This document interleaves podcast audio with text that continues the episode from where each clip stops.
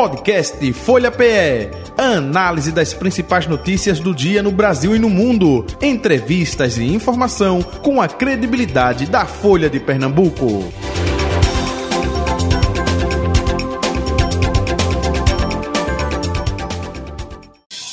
Folha Política. Deixa eu registrar primeiramente o presidente do grupo EQM, Eduardo de Queiroz Monteiro, ele que é fundador da Folha de Pernambuco, aqui no estúdio da Rádio Folha FM, e trazendo seus convidados de hoje, o governador de Goiás, Ronaldo Caiado, do União Brasil, também presente aqui no estúdio. Governador, muito bom dia, prazer recebê-lo, seja bem-vindo. Bom dia, bom dia a todos os ouvintes aí da nossa Rádio Folha 96.7 é, agradecer esse espaço aqui na companhia também de meu amigo pessoal de longa data, como deputado federal, meu amigo Mendoncinha, Mendonça Filho, que sou da época também de seu velho pai, meu companheiro de PFL, a presença aqui também do desse anfitrião, pessoa tão conhecida e tão querida por nós, Eduardo Monteiro, muito obrigado aqui pela receptividade aqui na manhã de hoje, visitando aqui a Folha de Pernambuco. E agora passando aqui rapidamente, porque eu estou a convite do LID de Pernambuco, uhum. onde pela manhã de hoje nós tivemos um café, e aí agora um almoço, onde nós vamos fazer alguns debates, já apresentamos a parte da segurança pública, da experiência nossa em Goiás, vamos discutir a reforma tributária, que é um tema nacional Perfeito. de extrema relevância, e como tal, logo a seguir estaremos retornando para Brasília eu e Mendoncinha para continuarmos ali o dia nos demais eventos ali da capital. Muito bem. Deputado Mendonça Filho, muito uh, bom dia, prazer revê-lo, seja bem-vindo, hein? Prazer meu, Jota. Um abraço para você, para os ouvintes da Rádio Folha. Saudação especial aqui para o meu amigo fraterno, governador de Goiás, Ronaldo Caiado, e também um anfitrião aqui na Rádio Folha e no Grupo Folha, nosso empresário e empreendedor Eduardo Queiroz Monteiro, a estrela aqui do da visita é nosso caiado. Então, deixo aqui as boas-vindas pernambucanas, em nome pessoal e todos que fazem o nosso querido Estado, inclusive a governadora Raquel, com quem Caiado esteve na noite de ontem. Perfeito. Betânia Santana, colunista de política da Folha de Pernambuco. Bom dia, Betânia. Oi, Jota, bom dia. Hoje o estúdio está brilhando, né? Isso. É, governador Ronaldo Caiado, o slogan é, lá do seu governo em Goiás é Goiás, o estado que dá certo. Por que está dando certo, hein? Está dando certo, primeiro, porque tem respeito ao dinheiro público. Primeiro ponto. Com total transparência, nós implantamos um sistema de compliance público, foi o primeiro no país, em todos os órgãos do governo, recuperando a credibilidade do Estado, dando espaço para que o cidadão se sentisse respeitado em todos os órgãos do governo. Isso foi um primeiro passo. Segundo passo foi resgatando também a área da segurança pública. Hoje nós somos o, o estado mais seguro do país.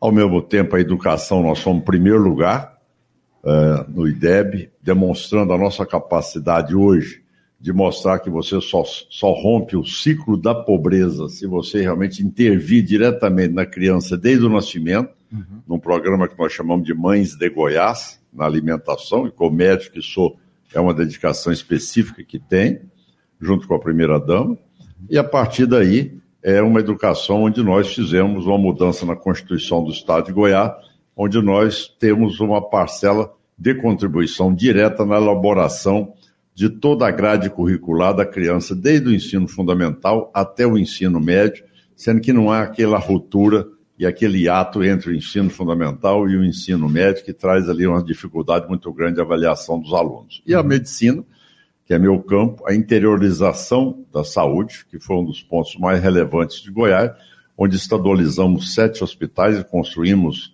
é, no interior do estado de Goiás e dando ali a condição de tratamento para as pessoas, não de, dependendo mais do deslocamento por ambulância até a capital em distâncias que chegavam a 600 quilômetros. Então, tudo isso, a, a, somando, é um estado que realmente deu certo e também tem o potencial de um estado, com vários empresários pernambucanos também, nordestinos, no meu estado de Goiás, que for levar para lá a experiência que tem, a competitividade, principalmente nessa área da cultura da cana, e aonde onde realmente Goiás hoje é o segundo maior produtor uh, de etanol uh, no, no, país e o segundo maior plantador de cana também. Perfeito. Betânia Santana. Governador, bom dia. Bom o dia, senhor Val. tem sido um crítico ferrenho da reforma tributária. Qual é para o senhor o principal entrave desse processo todo? O que é que tanto desagrada? É verdade, boa pergunta, Betânia. Até porque as pessoas perguntam, poxa, Caiado, mas seu, seu segundo mandato vai vencer em 2026, você não vai ser nem mais governador do Estado quando a reforma entrar em pauta. Por que, que você hoje entrar em prática? Por que, que você está tão é, crítico de tudo isso? É primeiro porque eu acho que é fundamental que a gente tenha o compromisso com a história do nosso Estado e ao mesmo tempo do país. Eu fui parlamentar por seis mandatos, deputado e senador da República. E agora eu enxergo que a maneira como está sendo levado, sem nenhuma planilha e sem nenhuma simulação, eu não consigo entender você tratar de um assunto que atinge a vida de todos, sem que você tenha uma simulação concreta de como você vai chegar à carga tributária. Primeiro ponto. Segundo ponto, é totalmente inconstitucional e é uma agressão completa à cláusula pétrea da Constituição brasileira, que rompe aí tá certo? A, o ente, a, a, o respeito aos entes federados. Você, ao criar um conselho federativo, você transforma 54 pessoas, 27 representando estados e 27 representando 5.568 prefeitos, tá certo? Num conselho que vai deliberar qual é que é a mesada de cada estado e qual é o repasse também a cada município. Ora, a autonomia de gestão da arrecadação é do governador. A autonomia de direcionamento das áreas que eu devo cada vez mais incentivar, orientar, é, é, investir para que haja melhor desenvolvimento social, de investimento, isso é política de Estado. Então, não se pode retirar de um governador ou de um prefeito as prerrogativas constitucionais que nos são dadas.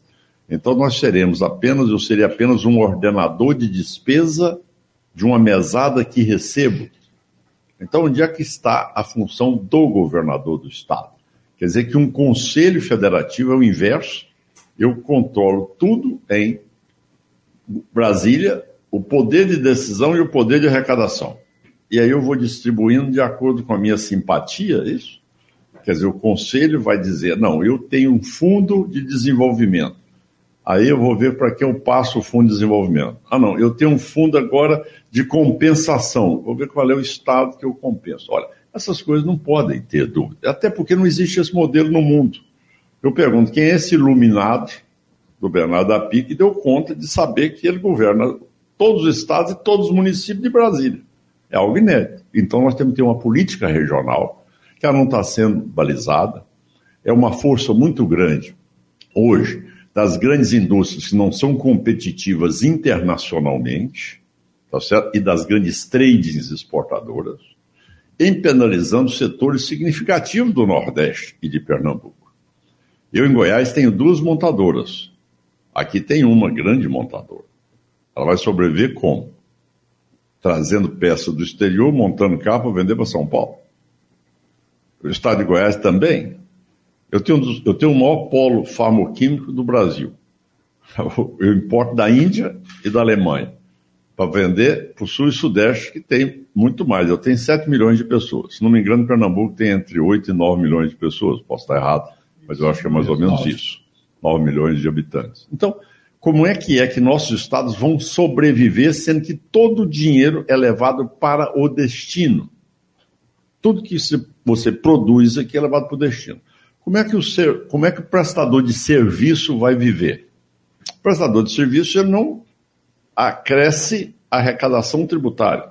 Por quê? Por exemplo, ele é um, ele é um médico, ele é um advogado. O que, que ele acumula de, de, de, de imposto? Uhum. Nada. O que, que ele tem de crédito? Nada, tem o serviço dele. Ah, mas gastou folha de papel, gastou isso. Aquilo é insignificante. Então ele vai ter 30% direto. O, o, nós estamos agora tomando um café no hotel. O dono do hotel dizendo para nós, neste momento agora, saindo de lá, Caiado, eu tenho mil e tantos funcionários diretos. A minha folha de pagamento custa 102% a mais do, do que eu pago de tributo. Isso não conta para mim, para eu poder me acreditar do que eu pago na folha. Isso aí não entra na folha, só de imposto. A cadeia do hotel, o turismo chega, entrou lá dentro, eu pago salário para atender as pessoas. Como é que eu vou viver com 30% direto na veia? Não vou viver. Quer dizer, o profissional liberal, como é que ele vai viver? Então, os estados, regionalmente, como nós vamos viver? Aí no destino, então dizer que tudo que Pernambuco produz vai tudo para São Paulo. Então, nós seremos estados de passagem. É isso que é? Ou seja, toda a população com maior poder aquisitivo e maior densidade populacional está no sul e sudeste. Então, você produz aqui, por exemplo, é, açúcar. Esse açúcar vai para o exterior, certo? Mas vem cá, para produzir o açúcar, o Estado aqui ficou com o que a usina gastou de energia elétrica, o que, que a usina gastou ali na carpa de combustível, de, de herbicida que tratou, de tudo isso. O Estado ficou com, esse, com essa arrecadação. Agora não, agora tudo vai acumular na venda da, do açúcar. Então isso tudo vai para trade. Então, Pernambuco vai ficar com o quê? Com o que comprou do consumo de produziu aqui, ou de alguma compra que faça de fora. Uhum. Como é que esse Estado vai desenvolver? Então, a política regional ela precisa ser muito bem analisada antes para saber a perda. Por exemplo, eu vou mostrar agora que da, da, simulação que nós fizemos, eu não sei se existe a simulação aqui, tá certo? Tive a oportunidade de, ter, de estar ontem, como disse aqui o nosso deputado Mendoncinha, eu estive ontem com a governadora Raquel, trouxe a ela essas preocupações, tá certo? Exatamente em relação a como nós vamos desenvolver. Os 102 municípios de Goiás, nós temos 246, os 102 municípios mais produtivos de Goiás são os top em agropecuária, indústria, mineração, essa parte toda, montadoras e tudo, são, vão perder um bilhão e quase um bilhão e meio por ano. Aí isso vai correr para o ICMS, ter que subir. Eu não sei como foi que vocês não acertaram, pode. Porque aqui ainda está na polêmica de definir a alíquota. Não, mas não, não pode como... definir a alíquota. Veja bem, a lei ela é tão em primeiro lugar, se nós estamos falando em economia de mercado, você não tem, lógico, você tabelar como se fosse um IVA, vamos dizer, porque é o tal do IBS e CBS. Sim. Você é, congelar, ou seja, identificar um patamar. Tá, 30%. Então, 30% no Brasil. Vem cá, a realidade da Amapá é uma, a realidade de São Paulo é outra, a realidade de Goiás é outra, Pernambuco é outra. Então, não existe isso em lugar nenhum do mundo. Agora, você querer comparar um tamanho de uma França com o Brasil, aí, aí as pessoas perdem a loja. Não é um país continental, cada região tem a sua peculiaridade. Então, acho que esse é o ponto importante. E, além do mais, veja bem o detalhe que eles fizeram. Não, os governadores podem mudar o IBS, que é o nosso imposto de bens e serviços. Está. Ah, pode mudar? Pode, só para cima. Eu tenho. Ah, então eu tenho lá é, o IBS meu, tá, vamos dizer, o, o outro lado, o CBS deve dar uns 12, o nosso aqui deve dar mais ou menos uns 16, 17, 30%. Então, eu só posso fazer o meu IBS ser mais. Então, eu vou mostrar os gráficos hoje. Então, se for para copiar, copia dos americanos.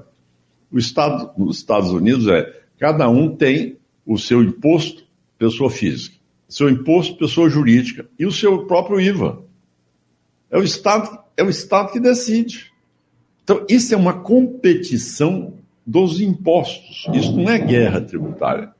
Isso não é guerra fiscal. Isso é uma competição. Agora, como é que você quer economia de mercado e você vai e congela para que só apenas os estados que têm maior poder aquisitivo, maior infraestrutura e maior população, eles sejam os beneficiados?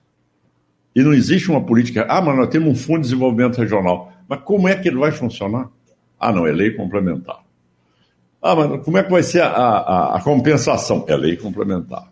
Então, essa é a realidade da dificuldade. Governador, é, me permita, é, agora isso tudo foi aprovado na Câmara, isso passou no Senado Federal, faltou uma conscientização antes. No Senado ainda não, né? Oh, perdão, Senado. no Senado está para aprovar e retornar, né, no caso, se tiver é, medida mudando, voltar para a Câmara. Agora, isso tudo, é, a bancada de oposição não poderia ter indagado isso antes, não? Não, veja, eu acho que como na Câmara foi algo assim. Eu, digo, eu digo isso que muita gente do próprio Partido União Brasil, enfim, não, aprovou, né? É, sabe por quê? É, é, esse, esse, assunto é um assunto muito técnico, tá certo? Então, é, eu acredito que agora, como foi um pouco atrabalhado na Câmara, foi um pouco de roldão, eu acredito que no Senado agora nós vamos mostrar o texto já redigido. E no texto redigido, quais são as consequências e as sequelas que cada Estado passa a sofrer. Entendi. Porque agora você já passa a ter algo palpável, porque antigamente eles não falavam nada. Você, você aqui, você não tinha o texto. Entre a votação e ir para o Senado e gastar 30 dias. Você imagina bem que dificuldade em 30 dias para achar o que, que votou. Agora, se nem eles sabiam, imagina nós para calcularmos isso. Então, cada um de nós estamos agora embasando essa pesquisa para ver quais são as consequências que produz na vida do, do, dos nossos cidadãos. Ok, tá eu estou sendo avisado aqui por conta da hora do é. governador. Eu agradeço aqui. Governador, agradeço, muito obrigado pela sua vinda, participação, o Estado de Pernambuco, aqui a Folha de Pernambuco, viu?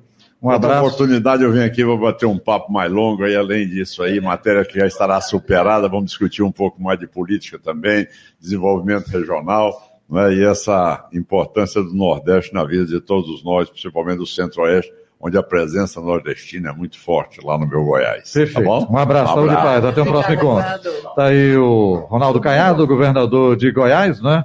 Visitando a Folha de Pernambuco. Um abraço, viu? Tudo bom. Mendonça Filho, deputado federal, um abraço. Presidente Eduardo de Queiroz Monteiro, um abraço também. E vários convidados aqui, né? É, justamente na série da Folha de Pernambuco. Folha Política. Podcast Folha PE. Análise das principais notícias do dia no Brasil e no mundo. Entrevistas e informação com a credibilidade da Folha de Pernambuco.